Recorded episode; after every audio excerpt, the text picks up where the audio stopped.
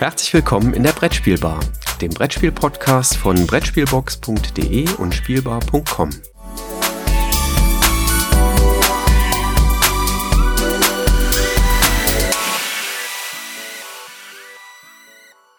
Ein Hallo hier an der Brettspielbar und es ist eine besondere Brettspielbar, denn wir haben ein kleines Jubiläum ähm, und das ist mir aber blöderweise erst gerade aufgefallen, deswegen gibt's leider heute nichts zu gewinnen. Das machen wir dann, wenn die 55. Ausgabe da ist.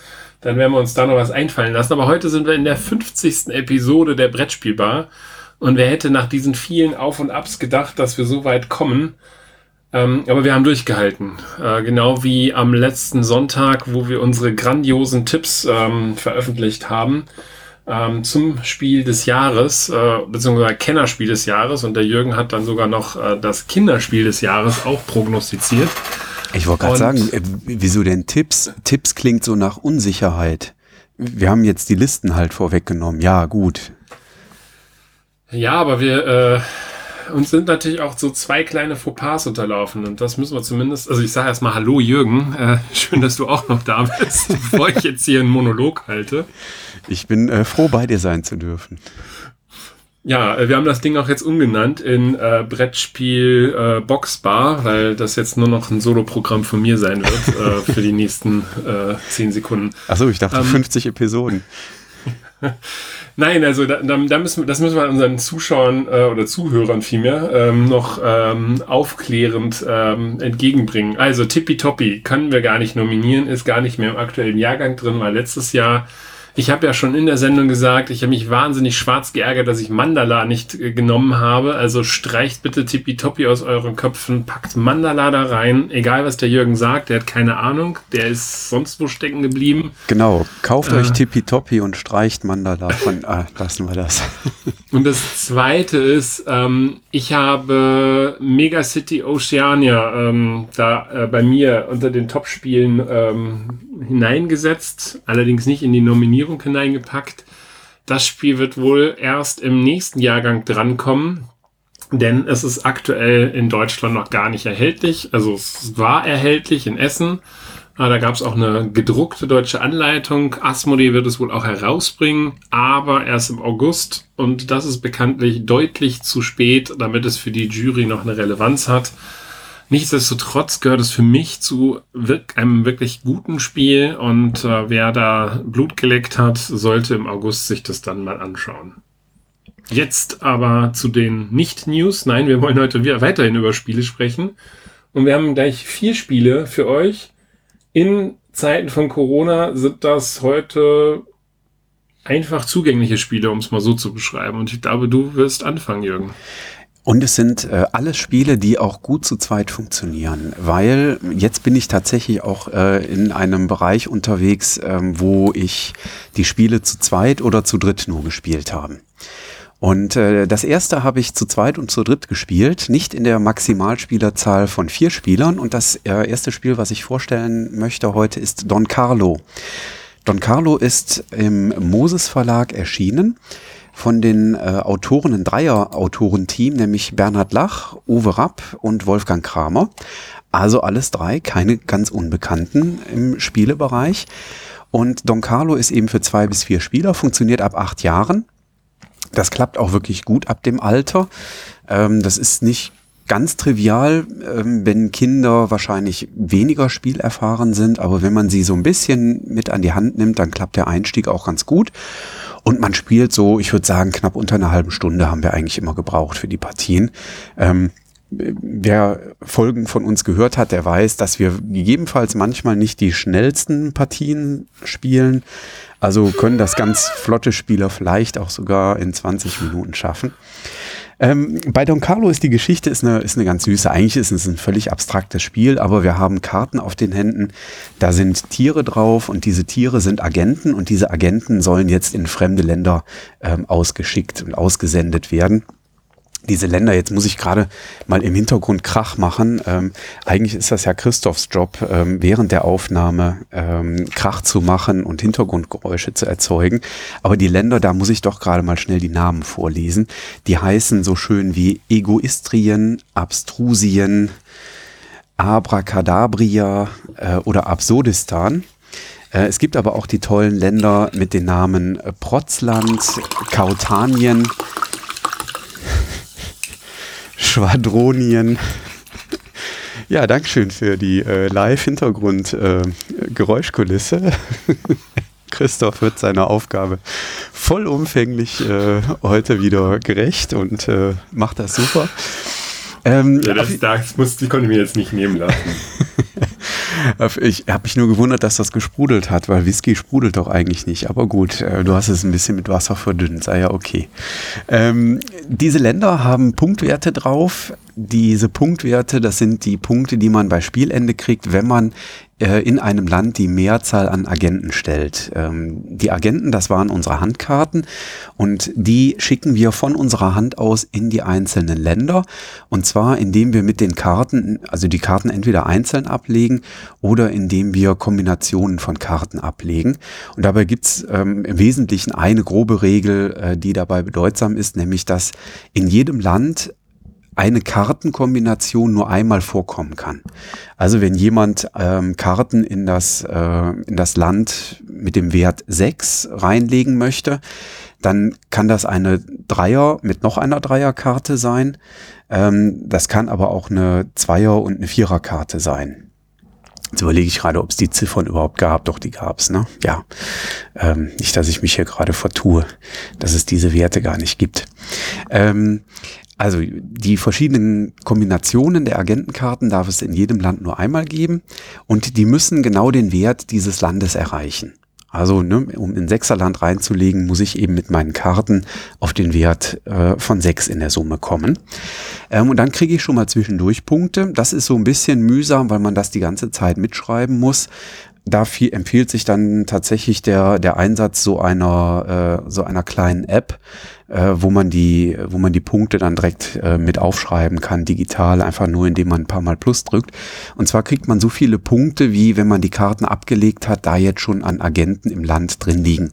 Das sind so die laufenden Punkte, die man bekommt. Und am Ende des Spiels kriegt eben dann nochmal jeder so viele Punkte in den Ländern, ähm, wo er die Agentenmehrheit hat, wie dann eben auf der Landkarte angegeben ist. Und das ergibt dann die Gesamtsumme.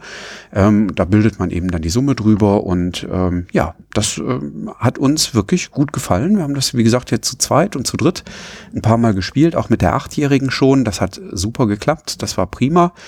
Ähm, ist ganz schön, weil man dann sieht, so, ah ja, okay, das mit dem äh, on the fly mal eben so ein paar Kartenwerte addieren, klappt auch in Zeiten von Homeschooling während Corona. Da waren wir schon, äh, waren wir schon ganz happy. Und äh, sie hat sich auch ganz gut angestellt, so äh, dem Papa mal an der einen oder anderen Stelle die Mehrheit wegzunehmen und den zu ärgern. Irgendwie haben in der Partie alle nur mich geärgert, aber ähm, ja, das war eine äh, ne, sehr runde Sache, gefällt mir sehr gut da freue ich mich tatsächlich, das äh, dann auch schon mal ähm, außerhalb der Familie zu spielen, wenn dann die Corona-Zeit langsam mal ähm, vorbeigeht und wir vielleicht auch wirklich noch mal einen Spieletreff äh, machen können. Ähm, das würde ich eben gerne auch mal mit unserer ähm, Freitagsrunde, äh, die unsere klassische Spielerunde darstellt, auf den Tisch bringen, weil ähm, ich glaube, da wird das dann noch so einen ganz kleinen Ticken gemeiner gespielt, weil man äh, dann gegenseitig schon noch stärker darauf achtet, den anderen die Mehrheiten wegzunehmen und so. Aber ja, äh, rundum ein schönes Spiel. Also Don Carlo ähm, beim Moses Verlag erschienen von Bernhard Lach, Uwe Rapp und Wolfgang Kramer. Zwei bis vier Spieler ab acht Jahre, 20 bis 30 Minuten Spielzeit.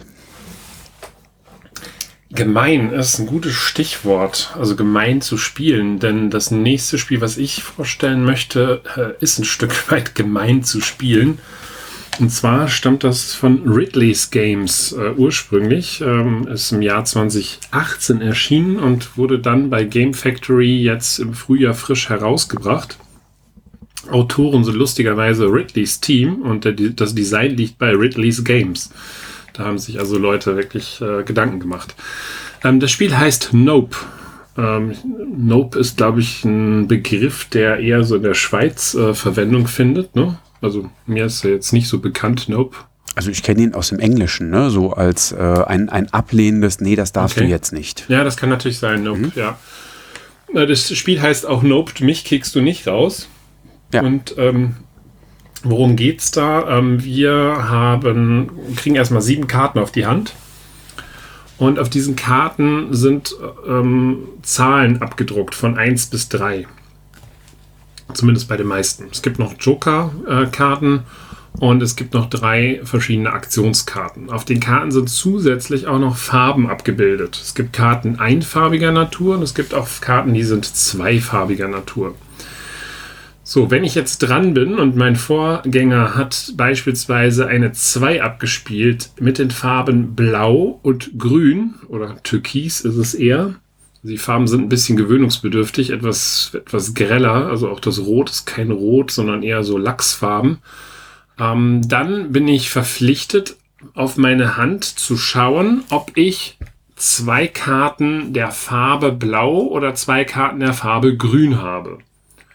Habe ich jetzt so einen blöden Joker dabei, dann muss ich den Joker halt dementsprechend mit einnutzen. Der ist nämlich universell für jede Farbe einsetzbar.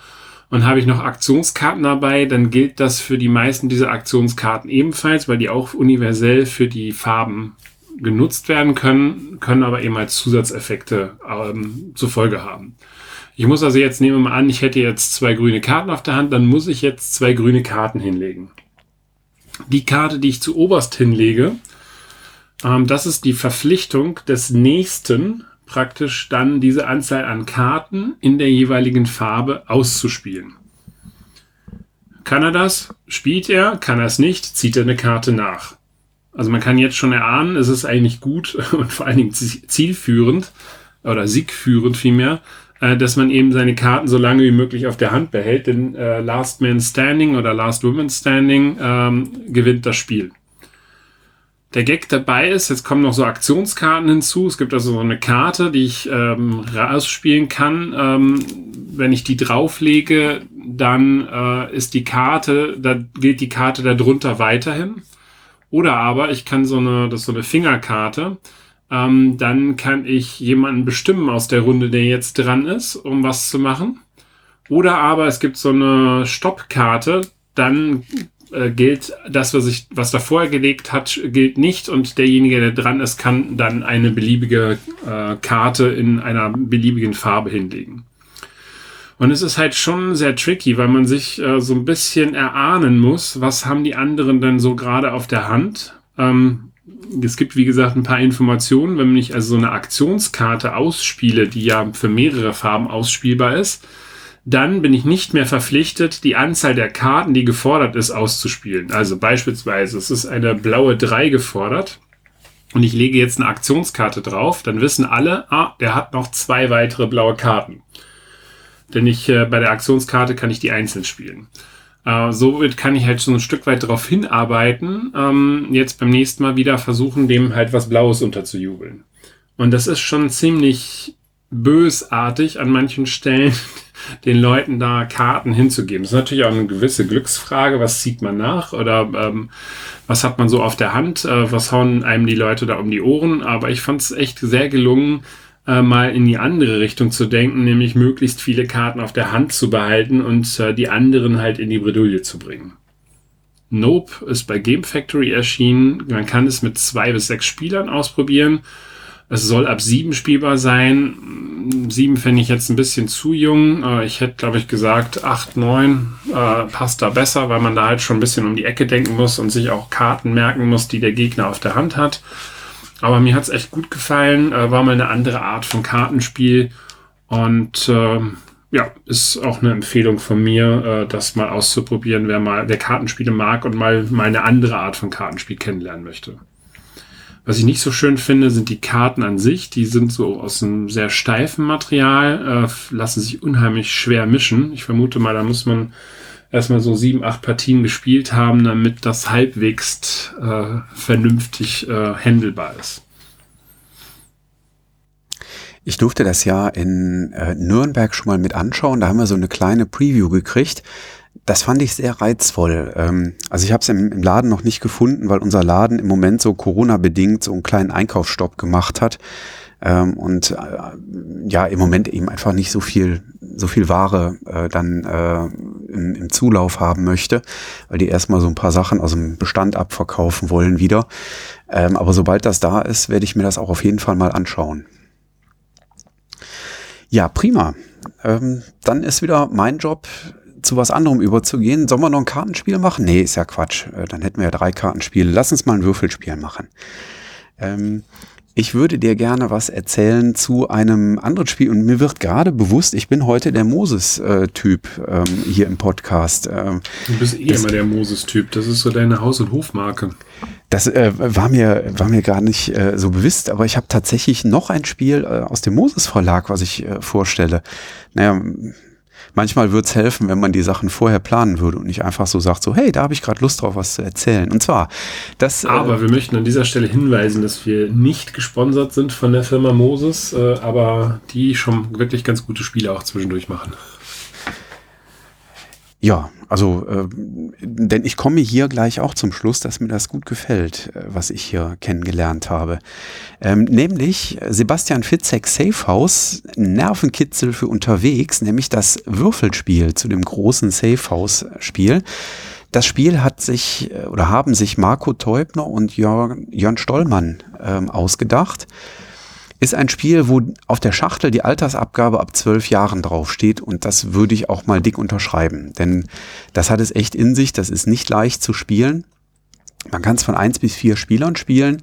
Äh, es ist, ich habe einmal, glaube ich, eine, eine Solo-Partie mal versucht. Äh, da habe ich ganz, ganz schnell verloren, weil ich äh, zum einen, glaube ich, die Würfel unglücklich ausgewählt habe und dann auch noch ein bisschen Pech hatte beim Würfeln. Ähm, und es funktioniert aber kooperativ insbesondere sehr schön. Und hier muss ich jetzt einschränkend sagen, wir haben es nicht in Dreier- und Vierer-Besetzung bislang gespielt, sondern eben in Corona-Zeiten nur zu zweit, muss ich zugeben. Ähm, Traue mir aber trotzdem so einen kleinen Ersteindruck, und das soll ja hier im, im Podcast rüberkommen, einen Ersteindruck äh, durchaus zu. Ja, was haben wir bei, äh, bei Safe aus äh, vor uns? Wir haben eine Laufstrecke vor uns, auf der laufen wir vor einem, äh, vor einem äh, Gangster. Wer ist es eigentlich, vor dem wir weglaufen? Thematisch bin ich gerade gar nicht so dran. Der Verfolger heißt der, glaube ich, einfach nur. Vor dem laufen wir weg und zwar indem wir auf dieser Laufstrecke Felder ankreuzen.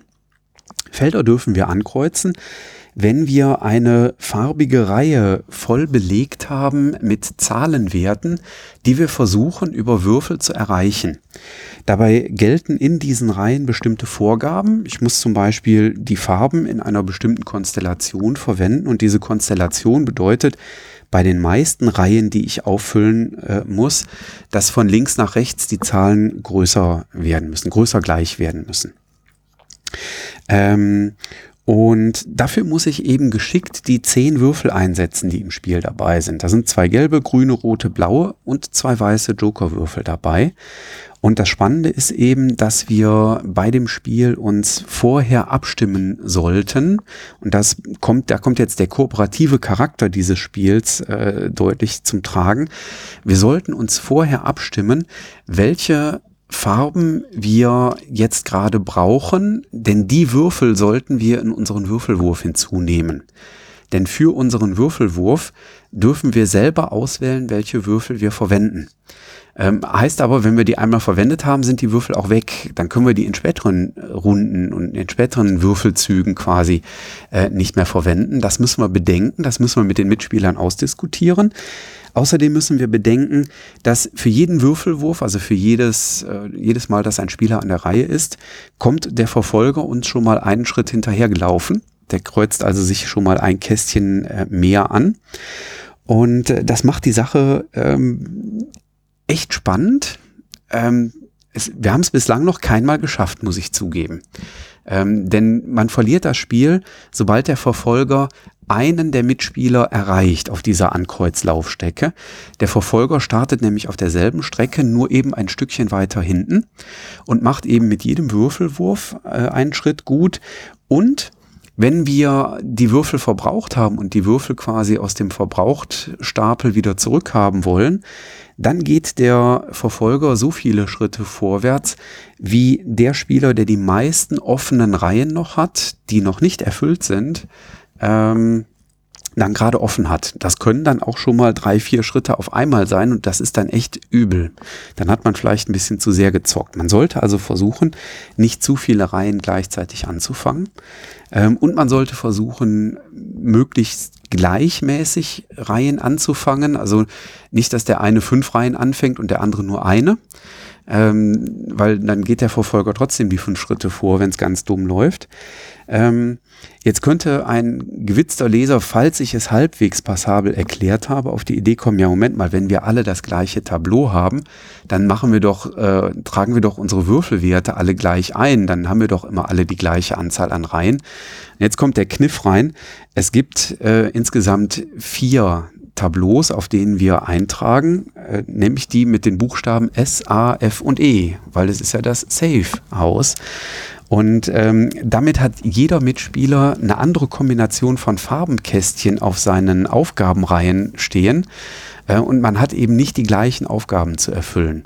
Und das macht die Sache ähm, echt richtig reizvoll. Ähm, wie gesagt, das ist so in ja, knapp 20 Minuten gespielt. Ähm, wir waren meistens schneller, weil wir es nicht geschafft haben zu gewinnen, aber so langsam kriegen wir ein Gefühl dafür, wie wir es beim nächsten Mal mal versuchen wollen. Ähm, also sehr reizvoll. Das wird nicht so schnell äh, hier von unserem Spielestapel verschwinden.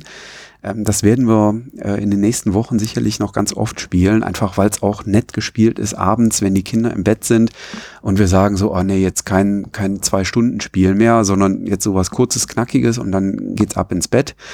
Ähm, dann äh, war das in einigen Abenden jetzt genau das Richtige für uns. Das war Sebastian Fitzek, Safe House, das Würfelspiel, ähm, erdacht von Marco Teubner und Jörn Stollmann, ab zwölf Jahren. Das passt auch, denke ich, ganz gut. Also äh, unsere Tochter hat einmal zugeguckt, das war dann, äh, das war ihr too much. Ähm, das hat man schon gemerkt. Die ist aber auch vier Jahre jünger als da angegeben. Ein bis vier Spieler, knapp 20 Minuten.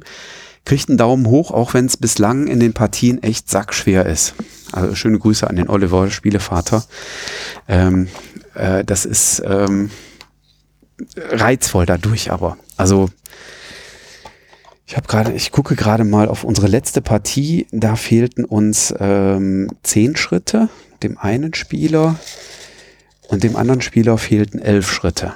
Also wir waren schon ganz passabel gleichmäßig vorangekommen, aber haben es eben doch nicht bis ins Ziel geschafft. Ja, das war. Ich habe es leider noch nicht gespielt. Bei mir ist es noch auf dem Pile of Shame. Oh, da solltest du um, es bald runternehmen. Also hat mir wirklich richtig gut gefallen. Ja, aber der Grund ist das Spiel, über das ich jetzt reden möchte. Denn das Spiel haben wir eigentlich so häufig jetzt in den letzten zwei Wochen, anderthalb Wochen, ich weiß gar nicht, wie lange ich es habe, aber ich glaube zwei Wochen gespielt, ähm, dass wir eigentlich lieber immer noch eine Partie von und noch eine Partie, noch eine Partie hiervon spielen wollten. Ähm, und da haben die Autoren Eilif Svensson und Christian A. Ostby oder Östby, ich weiß gar nicht, wird das oben durchgestrichen, wird wie Ö gesprochen, ne? Ich glaube ja und ich stimme dir jetzt schon zu, äh, wir suchten das auch gerade voll durch. Ähm, und ähm, ja, das ist bei Aporta Games herausgekommen, beziehungsweise bei Pegasus Spiele. Ähm, ein Spiel, das hatte ich am Sonntag schon in unserem Podcast äh, zum Spiel des Jahres äh, gesagt. Nicht, nicht spoilern, äh, es kann ja sein, dass Zuhörer den noch gar nicht gehört haben. Ich habe nur gesagt, dass ich darüber gesprochen habe. Jetzt kann man ja erstmal überlegen, an welcher Stelle ich. Äh, wir haben ja auch über die goldene Himbeere gesprochen. Vielleicht sollten wir ähm, mal sagen, um welches Spiel es geht. Nein, ich wollte das jetzt. Oh nein, gut. Also, Trades of Tucana ist das Spiel. Ähm, ich habe das in Nürnberg gesehen und mir hat es grafisch irgendwie überhaupt nicht zugesagt. Das fängt schon mit diesen komischen Figuren an, die da drauf sind. Ähm, wir haben die ganze Zeit übrigens von der Katze gesprochen bis ich nochmal in die Regeln hineingeguckt habe und gesehen habe, das soll ein Yeti sein, der da verkleidet durch die Gegend läuft. Genauso sprechen wir von der Seeschlange und nicht von einem Seeungeheuer. Also irgendwie äh, nimmt man diese Grafiken dann doch nicht ganz ernst. Äh, was passiert eigentlich? Wir haben ein, äh, einen, beziehungsweise wir haben sogar zwei Pläne ähm, vor uns liegen, nämlich einen großen ähm, und einen kleinen, Isla Petit und Isla Grand, äh, vor uns liegen. Und die unterscheiden sich eigentlich nur dadurch, dass ähm, die Isla Grand äh, dementsprechend äh, etwas größer ist und über drei Runden gespielt wird, während die Isla Petit eben halt über zwei Runden gespielt wird. Auf beiden Karten sind zehn Dörfer drauf, von eins bis zehn durchnummeriert. Am Anfang zieht man sich so eine Aufbaukarte. Da sind die Buchstaben A bis E jeweils doppelt drauf. Und äh, der erste Spieler trägt diese äh, Buchstaben in der Reihenfolge von eins bis zehn äh, auf, der zweite Spieler von zwei bis eins und so weiter, so dass man halt eine ähm, unterschiedliche Karte generiert äh, oder ein unterschiedliches Fortbewegen äh, dort generiert. Es gibt dann noch sogenannte Bonuskarten, ähm, weil das Ziel ist es, diese Dörfer von A bis A, B bis B oder beziehungsweise hinter E bis E am, schnell, zu schnell, am schnellsten zu verbinden. Mein Gott. Und äh, wer das schafft, kriegt eben halt so einen Bonus von drei bis sieben Punkten was machen wir oder wie funktioniert das überhaupt? Wir haben Geländekarten, 27 an der Zahl, ähm, in unterschiedlicher ähm, Belegung. Es gibt Wüste, Wald, Gebirge und See und es gibt dazu noch so sogenannte zwei, wir haben sie Jokerkarten genannt, in der Anleitung heißt es beliebiges Gelände. Die Karten werden gemischt und es werden immer ein, wird immer ein Pärchen herausgesucht. Und jetzt sind auf dieser Inselkarte ähm, so sechs Ecke aufgemalt. Und man darf immer zwei Sechsecke miteinander verbinden, und zwar diejenigen, die jetzt via Karte gezogen wurden. Ist beispielsweise ein Baum und ein Gebirge gezogen worden oder ein Wald und ein Gebirge, dann verbindet man eben halt ähm, zwei dieser Kästchen, die nebeneinander liegend miteinander. Es ist jetzt nicht notwendig, dass jetzt zwingend, wenn man irgendwo anfängt, äh, das kennen vielleicht der ein oder andere von Tracks noch, wo man halt dann auch an den Endpunkten immer weitermalt, dass man halt an den Endpunkten weitermalt. Man kann also x-beliebig irgendwo in der Karte herummalen. Hauptsache man erwischt diese Kombination. X-beliebig rummalen macht aber wenig Sinn, weil das Ziel ist es, möglichst diese Dörfer miteinander zu verbinden. Und um da noch einen zusätzlichen Reiz hineinzusetzen, sind äh, sogenannte Sehenswürdigkeiten in, auf der Karte platziert. Das ist so ein Monolith, ein Buch, ein Tukan, diese komische Katze Yeti-Figur und äh, eine sogenannte Seeschlange. Und ähm, das Ziel ist es, möglichst frühzeitig ein Dorf mit einem dieser Sehenswürdigkeiten zu verbinden, denn das gibt Punkte in der Zwischenwertung. Ähm, und die Wertung ist eben halt durch, wenn ich 13 Kartenpärchen gezogen habe. Dann zählen wir einmal schon mal die erreichten Punkte der Sehenswürdigkeiten zusammen. Und das, äh, die Punkte haben wir dementsprechend sicher. Und das Schöne ist, die Sehenswürdigkeiten, die ich in der ersten Runde erreicht habe, werden in der zweiten Runde ebenfalls nochmal gewertet. Dementsprechend ist es halt ein gewisser Run, äh, möglichst äh, frühzeitig diese Sehenswürdigkeiten zu erzielen oder zu erreichen. Es hat zusätzlich noch einen Vorteil, schafft man es auf der PT das zweite Mal so eine Sehenswürdigkeit zu verbinden, beziehungsweise auf der Grand das dritte Mal, dann hat man noch eine zusätzliche Wegstrecke frei, die man irgendwo einzeichnen kann und das gibt schon mal ganz nette Ketteneffekte, zumindest meistens bei uns. Ja, und das Spiel ist dann zu Ende, wenn man das Ganze ein zweites Mal bzw. ein drittes Mal durchgespielt hat, dann zählt man die Wertungen zusammen zählt zusammen, welche Dörfer man miteinander verbunden hat, guckt an, welche Bonuskarten man geschafft hat und ermittelt somit seine Gesamtwertungszahl beziehungsweise auch dann den Sieger. Total einfach zu spielen. Äh, ich finde, das Spiel ist so ein Ding, was man nicht lange erklären muss. Ich habe wahrscheinlich schon viel zu lange jetzt erklärt. Das kann man wahrscheinlich auch noch viel schneller erklären. Und dann setzt irgendwie lustigerweise so ein Suchtfaktor ein weil man hat Lust, da auf dieser Karte eben halt seinen Weg einzuzeichnen, den möglichst effizient einzuzeichnen, ähm, Wegstrecken eben halt doppelt zu nutzen ähm, und äh, das Ganze eben halt so optimal wie möglich ähm, ja, zu verbinden. Und ähm, Meistens haben wir dann direkt nochmal eine Karte gespielt. Ich bin Fan von der großen Karte. Der Jürgen ist eher ein Fan, glaube ich, von der kleinen Karte. Also das ist Vorder- Rückseite. Da müssen wir uns wahrscheinlich mal unseren Block austauschen.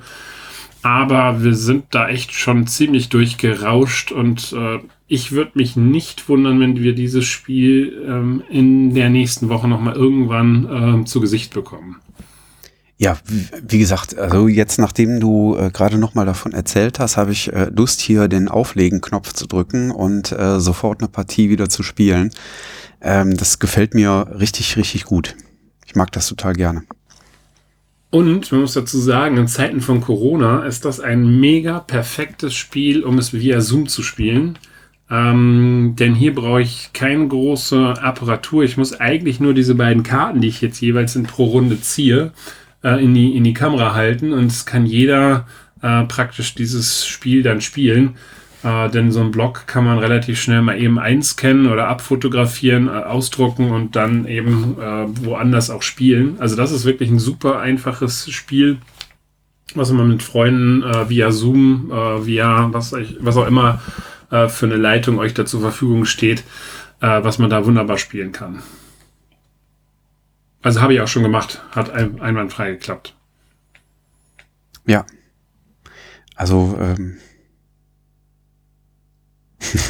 ich, Entschuldigung, ich war gerade abgelenkt, weil ich gerade eine Push-Nachricht aus unserem äh, Beeple-Chat gekriegt habe, dass wir jetzt einen Zuhörer haben, weil wir das ja gerade auch wieder live streamen. Hallo René, wir freuen uns riesig, dass du dabei bist.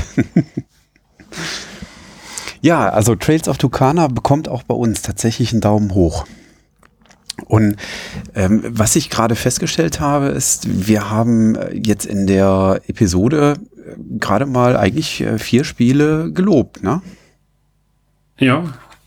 Liegt aber auch schlicht und ergreifend daran, dass ich im Moment auch keine Lust habe auf Spiele, wo ich mir nicht ganz sicher bin, ob die gut sind oder nicht. Ähm, also ich ziehe im Moment so mit, Co also ne, wenn ich jetzt mit spiele im Wesentlichen halt jetzt mit Eva ähm, oder eben mit Eva und meinen Töchtern, dann sind es aber eher die Kinderspiele.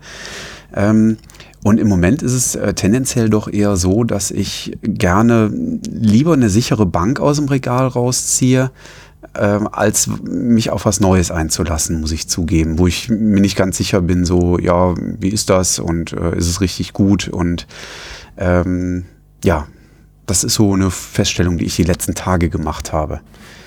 Wobei es bei mir spannenderweise auch dazu führt, dass wir im Moment eine Menge älterer Spiele auch wieder aus dem Regal ziehen. Äh, ja. Und äh, die dann ausprobieren. Also zu meinem Leidwesen, weil ich es mittlerweile eigentlich nicht mehr so gerne spiele, mussten wir eben bevor wir hier die Sendung aufgezeichnet haben oder gestartet haben, noch eine Runde Lama rausholen, weil meine Tochter unbedingt Lama spielen wollte. Aber sowas zieht halt immer. Das würde ich aber auch äh, derzeit jederzeit mitspielen.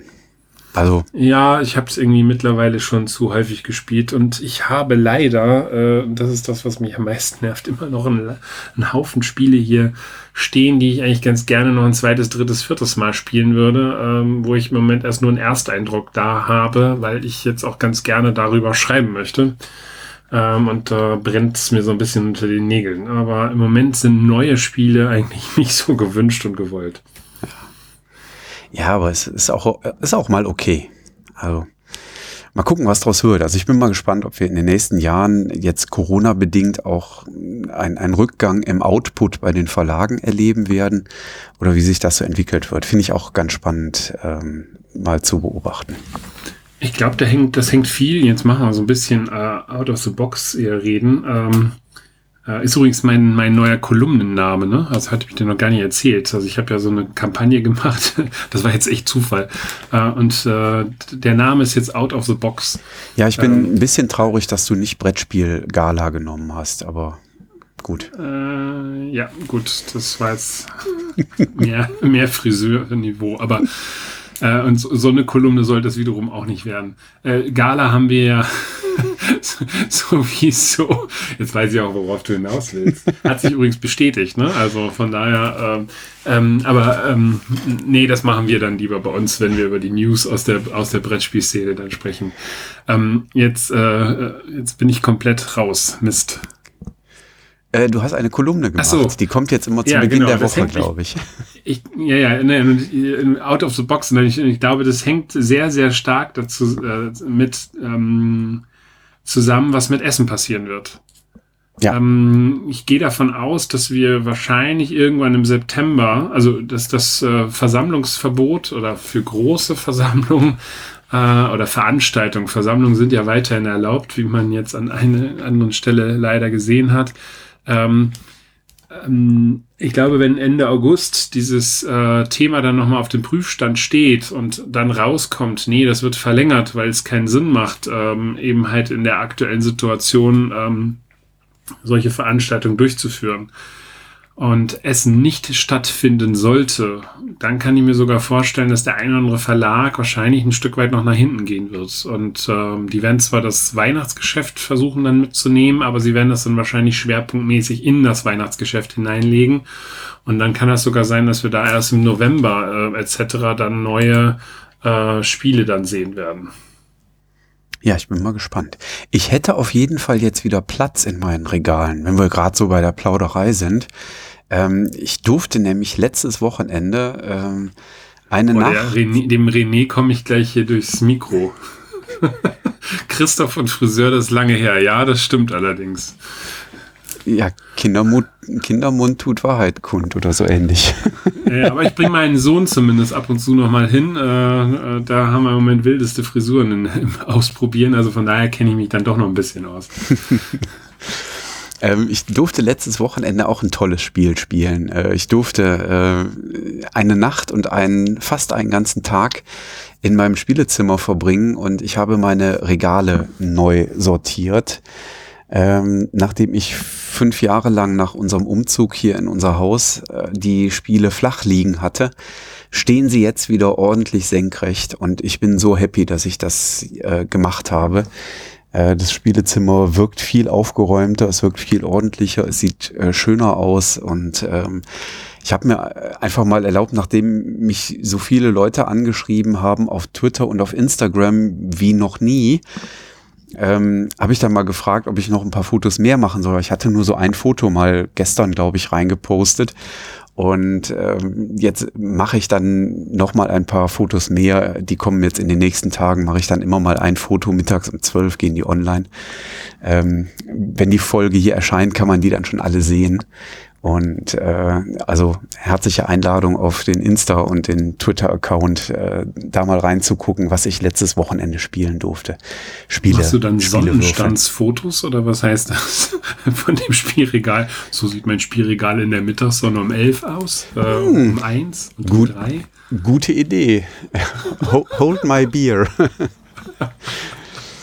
Nee, also ich muss zugeben, ich bin echt, äh, echt happy, dass die, dass die Spiele jetzt wieder senkrecht stehen. Das sieht echt viel schöner aus, muss ich sagen. Also man hört auch dieses Ding, Ding, Ding, Ding, Ding, Ding in deiner Stimme. Also es wirkt gleich viel gelöster. Also da ist ein ziemlicher Kloß äh, runtergefallen äh, im Vergleich zu den letzten Folgen, wo du doch sehr trübsalblasend ja. ähm, die Sendung eigentlich ziemlich auf den Tief gezogen hast. Ja. Und also ich habe dann auch die Gelegenheit genutzt, ähm, die, die Sachen dann auch direkt, äh, direkt ordentlich zu sortieren. Also ich habe jetzt das äh, Florenza von Placentia Games direkt neben dem Everdell von Starling Games stehen. Das steht neben dem Barcelona von Devir. Daneben äh, steht das äh, Seven Cities von, oh, den Verlag weiß ich gerade nicht mehr. Äh, und dann geht das so langsam, äh, da kommt noch Dice Forge äh, und dann geht das so langsam über, äh, über Franchise äh, in die Gelbtöne rein und dann äh, geht das rüber in die Grüntöne. Also ich habe die Schachteln jetzt wirklich schön nach Farben sortiert, so wie Eva sich das schon immer gewünscht hat. Es ist jetzt ein bisschen hantier, wenn man jetzt die Spiele von einem Verlag sucht, ähm, aber ja, nee, es hat schon was. So Regenbogenfarben sieht das jetzt hier im Regal aus. Also das, was mir am, am stärksten aufgefallen ist, ist so die unterste Reihe mit den Schmidt-Spielen, mit dieser, mit diesem roten Kästchen, äh, was da so leuchtend hervorblitzt. Aber apropos Eva, jetzt müsste also, da du doch jetzt endlich mal für Ordnung gesorgt hast ähm, und dass oben alles jetzt sauber ist, müsste doch jetzt eigentlich auch der Spieltisch mal drin sein, oder? Sie will immer noch nicht. Es ist so bitter. Mein Leben ist so Trübsal geschwängert. Es ist äh, unfassbar. also wir brauchen eigentlich jetzt langsam mal eine Petition, dass der Jürgen seinen Brettspieltisch kriegt. Ja, starte ähm, mal was. Ja. Also, wenn ihr der Meinung seid, Jürgen soll seinen Brettspieltisch kriegen, dann schreibt bitte an.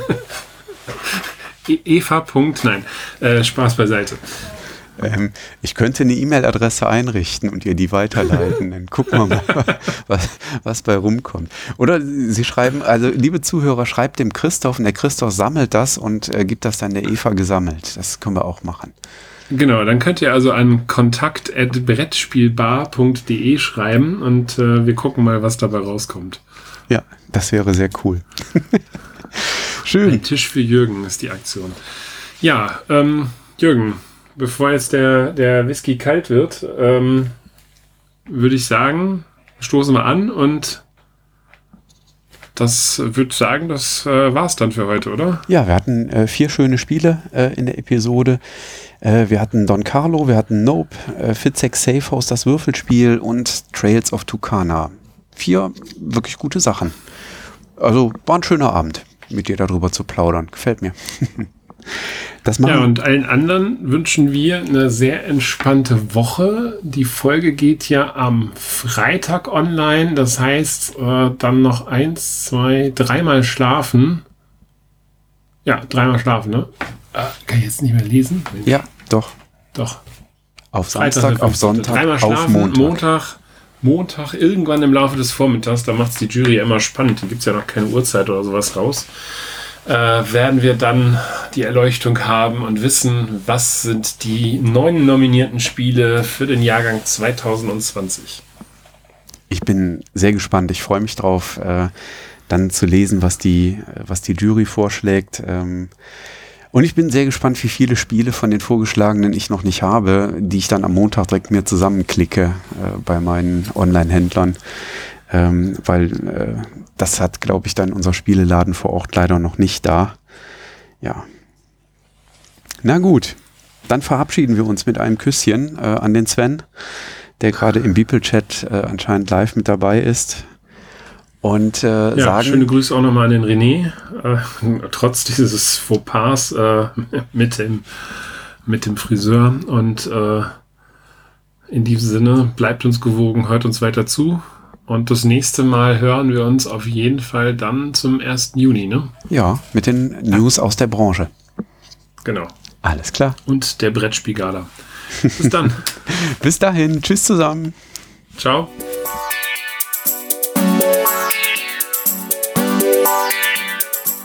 Danke, dass du der Plauderei an der Brettspielbar gelauscht hast. Wir freuen uns über Feedback, insbesondere bei iTunes, Panoptikum, IO oder anderen Plattformen, über die du dem Podcast folgst. Wenn du uns direkt kontaktieren möchtest, geht das per E-Mail über kontakt@brettspielbar.de oder unsere Twitter-Accounts. Christoph ist dort unter @brettspielbox und Jürgen unter @spielbar_com zu erreichen. Wir freuen uns auch über Anregungen und Themenvorschläge für die kommende Episode.